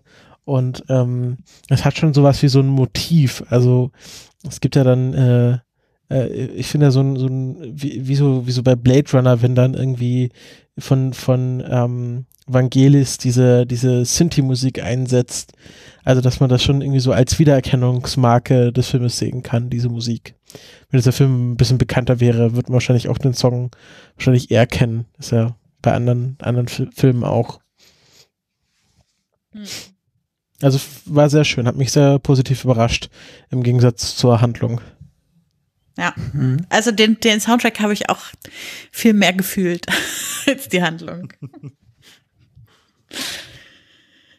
Gut, ich weiß, wir haben am Anfang schon sehr viel kritisiert, immer so mal zwischendrin. Ja. Aber ich würde gerne noch so ein paar Kritikpunkte loswerden, bevor wir zum Schluss kommen. Genau. Vielleicht kann ich da noch meine Frage davor loswerden mhm, und dann unbedingt. voll in die Kritik einsteigen. Weil wir haben, wir haben ja jetzt schon ganz schön viel interpretiert und ausgelegt, was denn der Film sein könnte und was er denn vielleicht will. Und meine Frage wäre jetzt einfach mal, wie viel Tiefe ist wirklich in dem Film drin angelegt und geplant und gewollt und was ist wirklich das, was wir reindeuten. Also ich habe halt wirklich den aktuellen Vergleich mit Blade Runner, den ich halt wirklich das letzte Mal erst das erste Mal gesehen habe, wo du, Christopher, ja auch schon die ganze Zeit sagst, ja, da wird so viel reingedeutet und ist denn da wirklich so viel drin, wie da immer rein philosophiert wird und so ein ähnliches. Aber dazu mehr in der nächsten Kulturpessimisten-Episode. Also ich meine den alten Blade Runner, nicht den ja, neuen jetzt. Da werden wir aber sicher ja ein bisschen Bezug ja. Also ich würde sagen, in Silent Running ist gar nicht so viel Tiefe. Das ist eigentlich alles relativ stark an der Oberfläche, was der Film sagen will. Also moralisch wird das quasi erzählt, ne, durch, durch Lowell. Ähm, ja, und die Handlung ergibt eigentlich den Rest. Ich glaube, da ist gar nicht so richtig viel Tiefe drin. Es ist eher teilweise so, was wir auch schon ein paar Mal gesagt haben, dass da einige Dinge wirklich mit dem Holzhammer eingeprügelt werden. Ähm, was dann eben auch wieder negativ aufstößt. Aber ich glaube nicht, dass es da wirklich so eine, so eine Scheintiefe gibt, wie ich das jetzt auch teilweise bei Blade Runner sehen würde. Ja, ich finde auch nicht, dass wir jetzt in unserer bisherigen Diskussion total viel hineingedeutet hätten in den Film, sondern wir haben immer wieder das Gleiche in den Film reingedeutet, ja. nämlich die eine Aussage mit der Umwelt und vielleicht noch die zweite mit der Atombombe, wenn es hochkommt, also die Tatsache, dass die da im Einsatz sind. Aber ähm, ansonsten. Das, das war dann das vielleicht eher bei mir im Hinterkopf nach dem Schauen, was, was ich da alles reingedeutet habe, mehr oder weniger, weil man könnte da zum Beispiel noch ein Fass, ob da was von Kapitalismuskritik drin ist, aufmachen oder nicht. Auch das finde ich gar nicht so. Also es wird ganz, ganz kurz angedeutet, eben durch das ganze Product Placement, was es in dem Film gibt, was ja auch wieder ironisch ist. ähm, Stimmt. Also der, der Film wird ja viel Geld damit verdient haben, beziehungsweise überhaupt die Produktion wird wahrscheinlich so erst ermöglicht worden sein. Gleichzeitig wird aber Kapitalismus kritisiert, indem zum Beispiel gesagt wird, ähm, wir müssen die Raumschiffe jetzt wieder kommerziellen Zwecken zuführen. Also das ist ja wirklich der Wortlaut im Film. Das ist jetzt auch nicht sonderlich subtil, aber ist, glaube ich, nicht das Hauptthema des Films, sondern ist nur so ein Seitenaspekt. Ja, ja. würde ich auch sagen. Ja, es, es, es ich glaube, wenn man da mehr Kapitalismuskritik rein hätte machen wollen, wäre man nicht so auf diesen, äh, das ist die Pflicht des Amerikaners, die Natur zu erhalten. also ich glaube, das beißt sich dann ein bisschen, wenn man dann dieses Mindset hat. Also kann, natürlich kann man auch als Amerikaner Kapitalismuskritik betreiben, aber ich glaube, dann macht man nicht mehr diesen patriotistischen Aspekt auf. Zumindest nicht, wenn man sich in einer Zeit be befindet, wo gerade ein kapitalistisches und ein kommunistisches System sich gegenüberstehen in der Weltpolitik. Ja, genau. Ja, inso, in, insofern ist der Film natürlich schon auch spannend, dass das überhaupt anklingt äh, im Kalten Krieg, das, das in einem amerikanischen Film. Ja, also mhm. vielleicht ist das schon das Äußerste, was man machen konnte in so einem Film. Ja, wer weiß. Ja. So, dann leg mal los mit deiner Kritik. Ich habe ja schon ziemlich viel gesagt. Also, aber was mich, glaube ich, von allem am meisten gestört hat, ist, dass ich ihn ab der nach der ersten halben Stunde ganz schön langweilig fand. Also, weil der Teil, wo es eigentlich hätte psychologisch spannend werden können, finde ich, nämlich der, wo er dann alleine auf dem Schiff zurückbleibt und äh, in seine in seinen Gedanken hin und her schwankt und so, den finde ich ziemlich lahm und wenig abwechslungsreich und sehr vorhersehbar in seiner Entwicklung und keine Ahnung, also es ist ja so ein bisschen dann so ein One-Person-Show-Movie und ich finde, wir haben einfach mittlerweile, also natürlich viel, viel spätere Filme, also sowas wie Moon oder wie Cast Away oder wie All is Lost. Wenn ich das mit denen vergleiche, was da irgendwie los ist an, an psychologischen Dingen und an philosophischen Dingen, die passieren, während ich da nur diesem einen Menschen dabei zugucke, zu leben oder irgendwie sich zu retten oder was auch immer. Und wie wenig bei mir abging, als ich ihm hier dabei so zugeguckt habe, da ja, habe ich einfach gemerkt, dass für mich so nach der ersten halben Stunde ziemlich die Luft sehr schnell raus ja. war. Und dafür, was ihr da so gesagt habt, dass der doch dann ab, ab der zweiten Hälfte sehr bedrückend wird. Also ich finde halt, das haben sie viel zu wenig ausgespielt. Das hätte man noch viel mehr stärker betonen müssen, den ganzen bedrückenden Aspekt und wie er so langsam verrückt wird und, und durch seine Einsamkeit und durch sein Alleinsein und sich immer mehr hinterfragt. Das hätte man einfach noch stärker darstellen müssen, als man es gemacht hat. Mhm. Ich also finde, ich, ja. Mm, also das Tempo bei dem Film fand ich gar nicht so problematisch. Also wenn man sich andere Filme aus der Zeit ansieht, zum Beispiel 2001 oder eben paar Jahre später Alien, die sind vom Pacing her noch deutlich langsamer als der und in, in also aus der Perspektive würde ich sagen, ist das sogar ein relativ moderner Film. Gerade am Anfang entwickelt sich die Handlung ja ziemlich schnell. Aber es ist genau das, was du sagst, dann eben, nämlich sobald er alleine ist, wird es teilweise sehr zäh und da habe ich das Gefühl, da fehlten einfach Ideen, wie man diese Zeit füllt.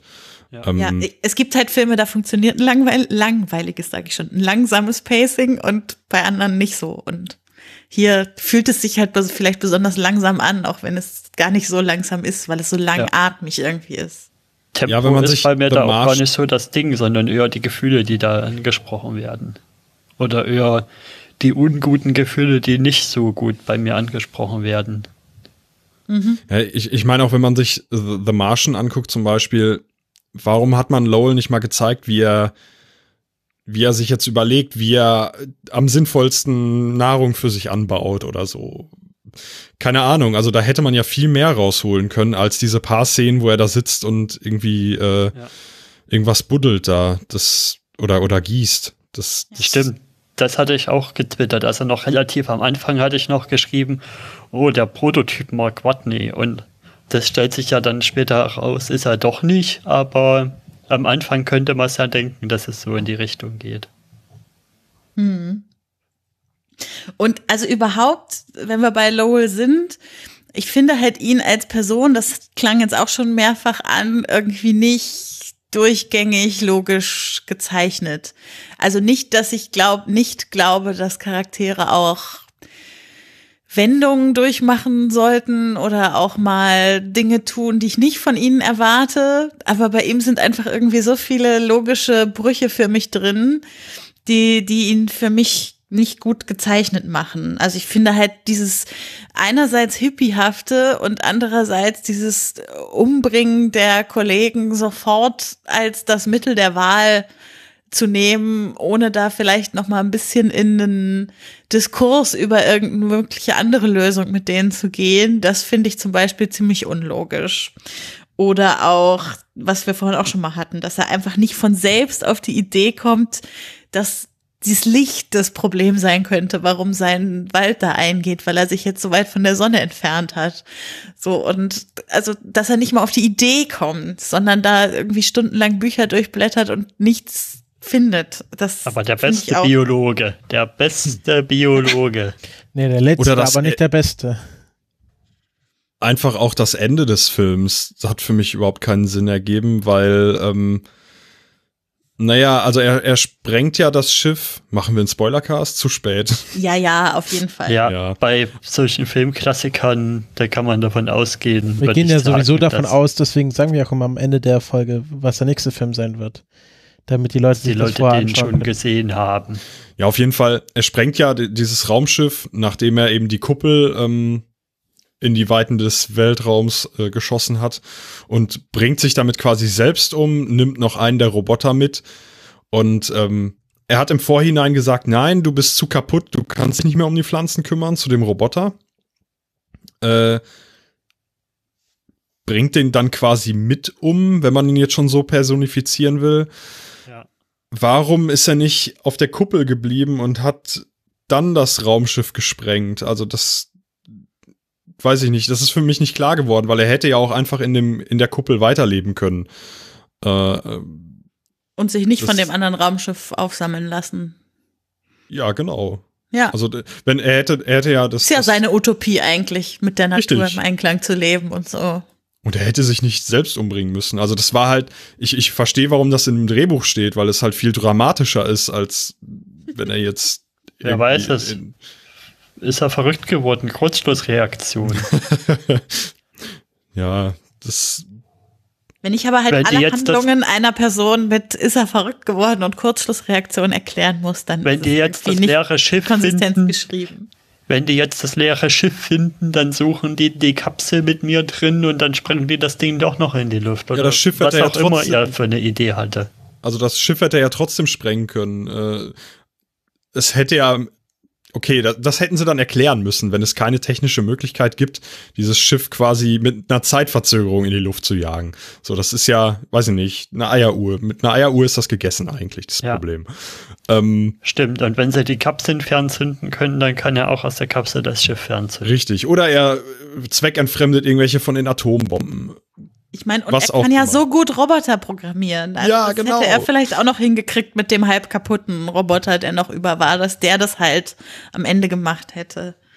Es hätte so viele Möglichkeiten gegeben, das zu einem logischeren er, Ende zu führen. Genau, dann hätte er seinen eigenen Tod gefaked, niemand hätte mehr nach ihm gesucht und er wohnt in der Kuppel im Wald und äh, ja, kümmert sich da um seine Pflanzen. Wo wäre das Problem gewesen? Yui. Ja, genau. Ich meine, es wäre noch langweiliger gewesen, vielleicht wäre dann erst recht durchgedreht, aber ja, immerhin hätte es die Chance gegeben, dass zum Beispiel dieser Roboter ein bisschen länger durchhält noch, als er es getan hätte, ohne gewartet zu werden. Mhm. Ja, ich kann nicht aufhören, über diesen Film zu reden, ohne zu erwähnen, dass es keine Frauen gibt. Und dass das äh, natürlich nicht geht, auch nicht äh, 1972. Also da haben wir ja schon bedeutend ältere Filme über Raumfahrt hier in diesem Podcast besprochen, in denen Frauen bedeutend wichtigere Rollen eingenommen haben und auch äh, mit Raumschiffen ins Weltall geflogen sind. Ich sage nur äh, Woman On the Moon, In the Moon, ich werde es nie lernen. Frau, Frau im, Mond. Mond. Sag doch einfach Frau im Mond. Genau. Ist doch eh ein deutscher Film. Genau. Also das, äh, das wäre schon auch gegangen, hier wenigstens eine Frau irgendwo zu installieren. Und ja. es gibt einfach nicht mal eine und. Ja, auch sogar bei dem kleinen Cast. Eine von den drei Besetzungsmenschen hätte einfach eine Frau sein können.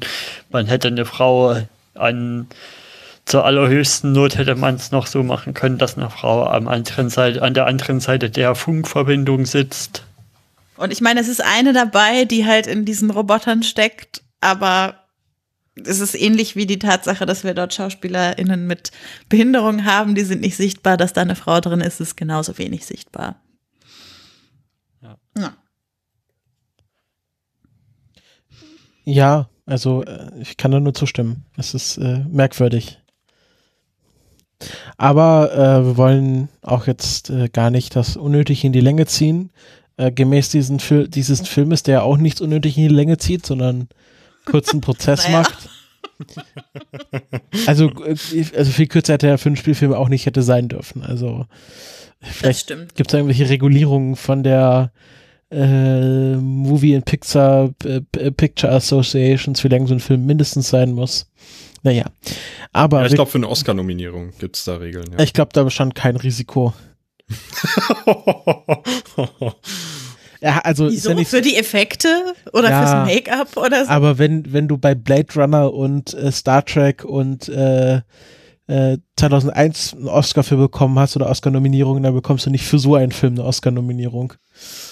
Weißt du ja nicht. Wenn, es kommt ja auch immer auf die Gegner in dem Jahr an. Ja, wir wissen es ja, er hatte keinen bekommen für den Film. Ja. Ähm, und wir kommen zu unserer Abschlussfrage und äh, die finde ich diesmal besonders interessant. Lars, warum ist es denn für dich ein Klassiker der Filmgeschichte? Mm. Also wie ich am Anfang schon gesagt habe, mich erinnert dieser Film einfach in verschiedenen Aspekten an andere, viel spätere Filme. Ich habe das Gefühl, dieser Film hatte eine Menge Einfluss, ist gleichzeitig unbekannt und deswegen lohnt es sich, äh, Silent Running nochmal genauer anzusehen, um eben diese Querverbindungen zu finden, um ähm, ja, um, um sich vielleicht auch mit dem Thema nochmal zu beschäftigen, weil ich manchmal das Gefühl habe, Umweltschutz gilt so als neumodischer Quatsch, aber naja, der Film ist von 72 und, und viel deutlicher hätte er dieses Umweltschutzthema ja gar nicht einbringen können. Also so in, insofern finde ich ihn gesellschaftlich relevant, aber ich finde ihn auch filmhistorisch relevant und deswegen ist es für mich ein Filmklassiker. Ja. Sehr schön. Und noch von mir vielleicht nochmal zum Abschluss, weil ich es auch nochmal getwittert hatte. Ich finde es einfach total schön, jetzt, wenn man so auf das Jahr schon mal so ein bisschen zurückblickt, welche Filme wir schon besprochen haben bei den Filmklassikern welche Filme ich einfach dadurch entdecke, was, was Leute so mitbringen und wo ich sonst nie im Leben darauf gekommen wäre, die anzugucken oder überhaupt zu wissen, dass es diese Filme gibt. Also angefangen von Frau im Mond und dann jetzt halt, ja, Silent Running und da gab es immer wieder bei den, bei den Filmklassikern schon so Perlen drin, wo ich echt froh bin, dass wir das machen und dass, dass man da so schöne Filme entdecken kann. Ja, hat mich jetzt diesmal wieder so ein bisschen an, an Krull erinnert, den wir mit Max Snyder geschaut Krull haben. Krull war auch noch. Äh, der ja mh, mich sehr stark äh, an Dune erinnert hatte und Dune kam ja dann erst später. Also auch so dieser Übergang vom von dieser Science-Fiction-Märchen-Story, die Star Wars aufgemacht hat, zu diesem ein bisschen äh, dann mehr in diesen klassischen Märchenfilm übergehende Science-Fiction-Geschichte wie Dune. Ähm, äh, natürlich äh, in einer gewissen David Lynch-Manier. Ähm, äh, aber dass, dass da Krull auch so ein schöner Übergang ist und auch nicht so in jeder Top-Ten-Liste auftaucht, aber doch sehr wichtig war für die Entwicklung der Zeit. Ähm, also ich finde, wir haben auch äh, mittlerweile eine ganz gute Mischung von so offensichtlicheren Sachen wie Goodfellas oder äh, Cool Runnings oder Mulan, also auch bekanntere Filme generell. Schön, dass du unsere drei Picks gewählt hast, die wir selber mitgebracht haben. ja, und, ähm, und andere Sachen. Und da können wir gleich überleiten, nämlich äh, nächste Folge werden wir dann hoffentlich äh, endlich Misery besprechen. Definitiv. dem Dela und dem- besprechen. Anderen, wie heißt er? Flo. Flo. Irgendwas mit F wusste ich noch, aber ich habe Florian Hammen. Florian. Dela und der andere. Sehr Dela und der andere, genau. Und Vom äh, Bube, Dame, König, Gast-Podcast. Genau. genau. Und äh, Ja, dann und dann was war's, also wir können ja mal kurz noch sagen, also dann war's das auch schon von unseren Filmklassiker-Produktionen, zumindest für dieses Jahr, weil im Dezember werden euch dann andere Stimmen hier begrüßen, das kann man ja auch schon mal sagen, weil, weil jetzt die Pottwichtel-Anmeldungsphase losgegangen ist und das haben wir heute auch direkt gemacht. Also Christopher hat uns direkt dann angemeldet für die Filmklassiker und da bin ich auch mal äh, für das Pottwichteln und da bin ich auch mal gespannt, was die Wichtel sich da für einen Film aussuchen. Und Also, liebe Wichtel, falls ihr das hört, der Film muss älter als 15 Jahre sein. Andere Regeln gibt's eigentlich nicht. genauso habe ich das in die Mitteilung reingeschrieben heute. Hervorragend. Ja. Und dann darüber hinaus, ja, bleibt gespannt, was wir dann so geplant haben für nächstes Jahr. Das könnte ganz interessant werden. Ja. Auch. Äh, Habe ich so, habe ich auch so ein Gefühl. Äh, wenn ihr Feedback zu dieser Folge habt, äh, könnt ihr uns sie gerne in die Kommentare schreiben. Und äh, wir bedanken uns fürs Zuhören. Habt Spaß am Gerät und äh, schaut doch mal wieder einen Film. Und danke, Ja, Lars, dass du mal- da warst. Ja, bitteschön, hat viel Spaß gemacht. Geht mal wieder ins Kino, genau. Genau. Das wäre auch ein schön, ist ja auch mal ein schöner Aufruf zum Schluss. Ja, geht mal ins Kino, schaut Netflix, äh, legt mal einen Super 8 Film ein. Amazon und andere. Genau. Dreht euch mal selber einen. Film. Alles klar. Macht doch mal was. Immer, nicht immer nur konsumieren. Macht doch mal was. Lest mal ein Buch. Hallo, wir produzieren doch hier die ganze Zeit. Ich rede ja nicht Lesen ist doch auch von den. Hörern. Und Hörerinnen? Ja, den auch. Ich bin, ich bin jetzt zu. Tschüss. Tschüss. Tschüss. Tschüss.